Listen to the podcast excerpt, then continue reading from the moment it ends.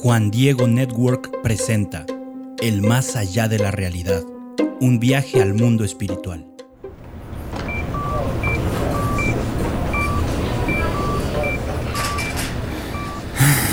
Tu mamá está muy cansada. ¿Y tú crees que la abuela se morirá pronto?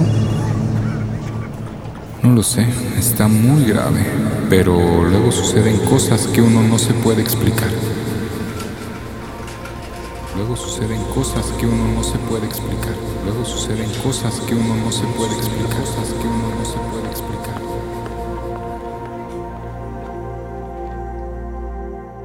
Nadia.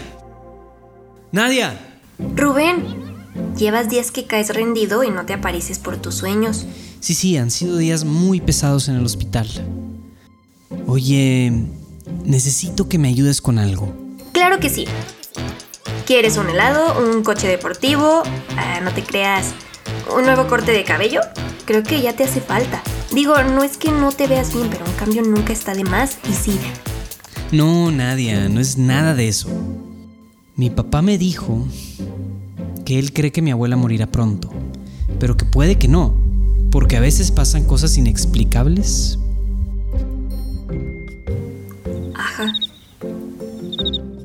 Necesito saber todas las cosas que pueden pasar cuando alguien se va a morir. Oh, ya veo. Pues primero lo primero. ¿Tú sabes por qué las personas le tienen miedo a la muerte? Pues, ¿será porque es algo desconocido y no sabemos qué pasa realmente cuando alguien se muere? Sí, algo de eso hay, pero también tiene su origen en algo mucho más profundo. Ven, siéntate. Ponte cómodo y pásame las palomitas. Vamos a ver algo que te encantará. Ok.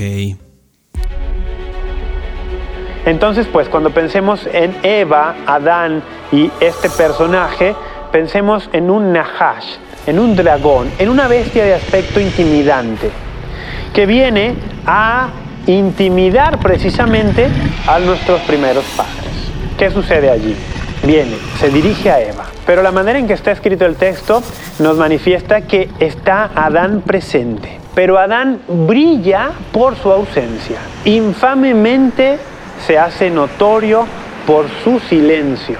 Adán llamado a proteger, a custodiar el jardín. Génesis 2.15. No está a la altura de su vocación y permite que este dragón, esta bestia, tenga este diálogo con su esposa, a la cual él también estaba llamado a proteger. ¿Qué? A ver, Nadia, detén este video, por favor. No me vengas con el cuento de Adán, Eva y la serpiente. ¿Cómo? Son historias para niños. Ah, ¿crees que son solo cuentos? Veamos qué dice nuestro experto al respecto. Entonces, ¿Adán y Eva sí existieron?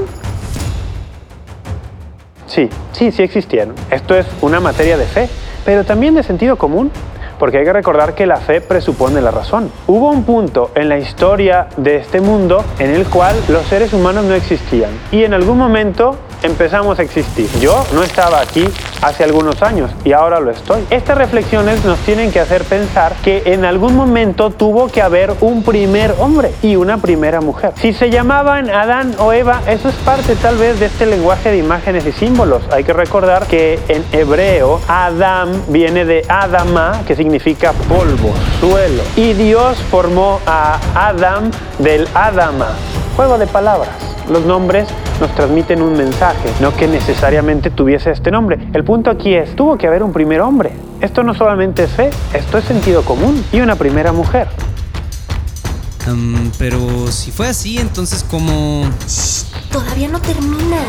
Y entonces, ¿con quién se casaban Caín y Abel y los hijos? Esos son otros temas, que tampoco son de difícil respuesta. Pero no nos dejemos intimidar por aquellos que dicen, esto de los primeros capítulos del Génesis son historietitas, son fábulas para entretener personas mayores o para entretener niños.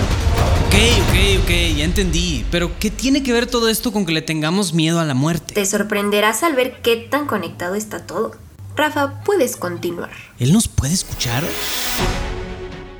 Adán también está llamado a custodiar a su esposa y la relación que tiene con ella, que es una relación de alianza también, que es un símbolo de la alianza con Dios. Pero hay más todavía. ¿Recuerdan lo que decíamos de, estos, de estas dos actividades que Dios encomendó a Adán?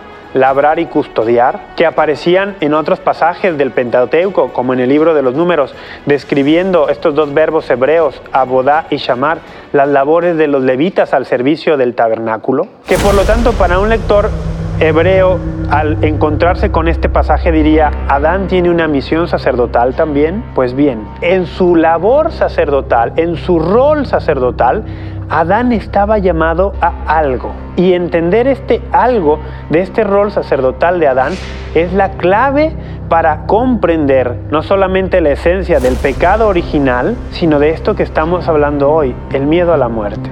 ¿Qué le estaba pidiendo Dios a Adán? Obediencia, sí, claro, obediencia al mandato, pero ¿qué clase de obediencia? Una obediencia que tuviese qué consecuencias.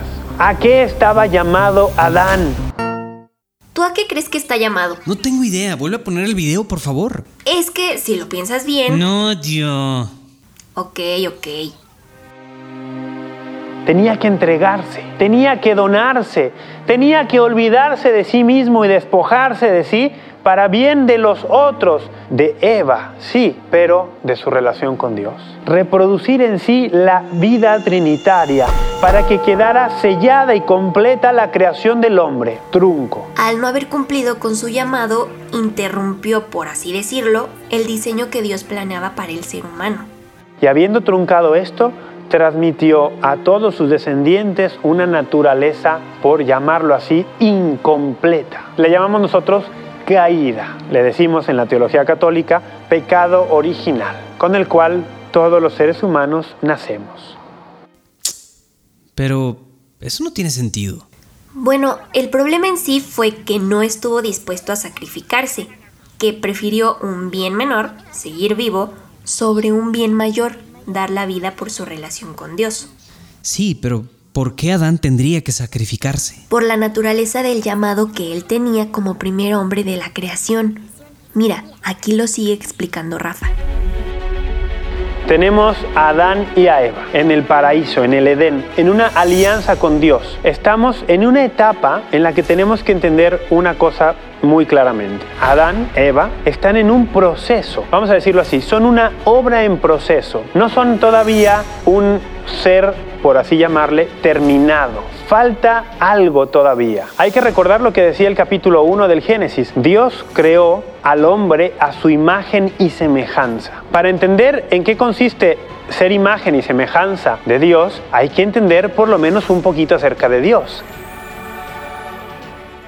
Con Cristo y la revelación plena que Él ha hecho de la intimidad de Dios, sabemos que Dios es un ser trinitario, un solo Dios, un solo ser en tres personas distintas. Y esto nos abre un panorama para entender a este Dios del cual nosotros somos imagen y semejanza. ¿Cuál es la esencia de la Trinidad? Con el riesgo de supersimplificarlo, el Papa Juan Pablo II dijo, Dios en su misterio más profundo no es soledad, sino familia. La esencia de la Trinidad es la de una comunidad de vida y amor, una comunidad de donación. El Padre dona todo lo que es y tiene al Hijo. El Hijo recibe esa donación totalmente y a su vez no solo la recibe, sino que él mismo se dona al Padre completamente, sale completamente de sí para darse, así como el Padre salió completamente de sí para darse al Hijo. ¿San Juan Pablo II dijo eso?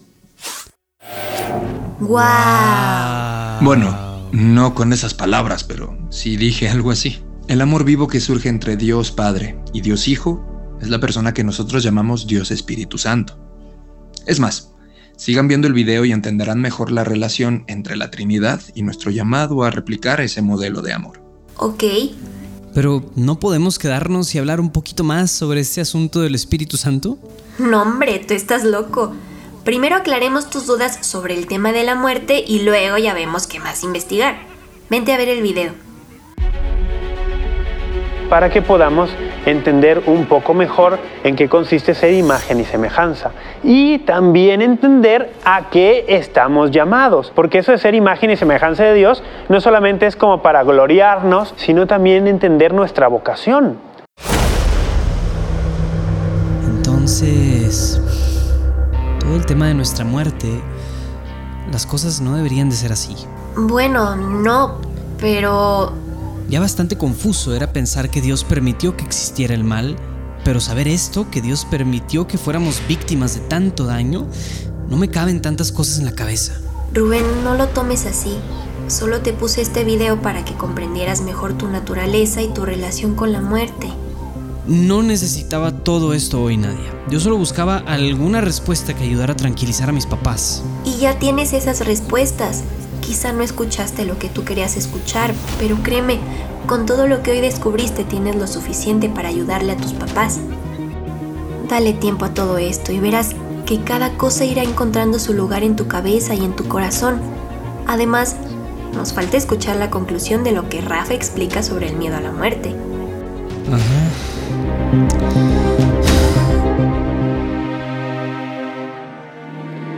¿Por qué la muerte suscita en nosotros tanta repulsión? El motivo es que esta no nos es natural. Así como la experimentamos en el presente orden de las cosas, hay algo ajeno a nuestra naturaleza, fruto de la envidia del diablo. Por eso luchamos contra ella con todas nuestras fuerzas. Este insuprimible rechazo nuestro hacia la muerte es la mejor prueba de que no hemos sido hechos para ella y de que no puede tener la última palabra. Precisamente esto nos aseguran las palabras de la lectura de la carta de la sabiduría. Las almas de los justos están en las manos de Dios y no les alcanzará tormento alguno. Entonces, ¿qué le puedo decir a mi mamá cuando está pasando por un momento como este? Bueno, hay mucho que le puedes decir a alguien que busca el consuelo de la esperanza. San Juan Pablo II, aquí sigue. Oiga, ¿puede ayudarme a entender todo esto? Mira, lo primero que sucederá será lo que llamamos el juicio particular. La muerte pone fin a la vida del hombre. Es el tiempo en el que uno puede aceptar o rechazar la gracia de Dios. Sabemos de la existencia de una retribución inmediata después de la muerte como consecuencia de nuestra fe, manifestada en nuestras obras. Ese es el famoso juicio final. no, ese es el que llamamos juicio universal. Ese viene después. Este juicio inmediato a tu muerte es privado. Cada persona tendrá el suyo propio. Su alma, que, como ya sabes, es inmortal, recibirá una retribución. Y como veredicto de tal juicio tenemos tres opciones, una temporal, por así decirlo, y otras dos eternas. La temporal es un periodo de purificación. Las otras dos son entrar inmediatamente en la bienaventuranza del cielo o bien condenarse inmediatamente. ¿Qué? ¿Así sin más? Bueno, no es que se nos vaya a juzgar así de repente, sin tener tiempo para prepararnos. Dios nos da el tiempo de toda una vida para estar listos para ese juicio. Pero ¿de dónde sale esta idea de que seremos juzgados en cuanto estemos muertos? Bueno, aquí tu querido amigo San Agustín nos puede ayudar un poco. Te platico, Rubén. Mira, es San Agustín. En una carta que le escribí a un buen amigo llamado Pedro, le dediqué algunas palabras a este tema contestando lo que sostenía un personaje llamado Víctor. En esa carta yo insistía en que solo un obstinado no vería la enseñanza del juicio privado en los personajes del pobre Lázaro y el rico Epulón. Recuerda que ahí Jesús nos habla de la recompensa eterna que recibe el recién fallecido según sus obras en vida. Y también las palabras que Jesús le dirige al buen ladrón en la cruz nos llevan a esa conclusión del juicio inmediato después de la muerte. ¿Y todo esto lo enseña la Biblia? Sí y no. Mira, no hay ningún texto que expresamente afirme esta enseñanza, pero como ya lo mencionábamos Agustín y yo, hay muchos que hablan de una retribución inmediata después de la muerte. Esto claramente implica un juicio particular. Además de los dos que ya citamos de los escritos de San Lucas, también debemos recordar lo que San Pablo le escribió a los Corintios en su segunda carta dirigida a esa comunidad. Ahí él expresaba su anhelo por ausentarse del cuerpo para estar presente junto al Señor. Evidentemente, entendiendo que la muerte es la entrada a esa recompensa. su ganancia, como le decía a los filipenses. Si te fijas, Rubén, estos textos son suficientes para justificar la enseñanza del juicio particular inmediato. Y entonces, según ese juicio, se decide si alguien va a ir al purgatorio, cielo o infierno. Así es. ¿Y qué sucede cuando una persona llega al purgatorio? ¿Cuánto tiempo está ahí? Rubén. Rubén. Rubén. No. Rubén, creo que tu papá necesita hablar contigo. Tú reza. Siempre reza por tus familiares difuntos. Ninguna oración se desperdicia y es, es un enorme consuelo para quienes se quedan en esta vida. Rubén. Pero...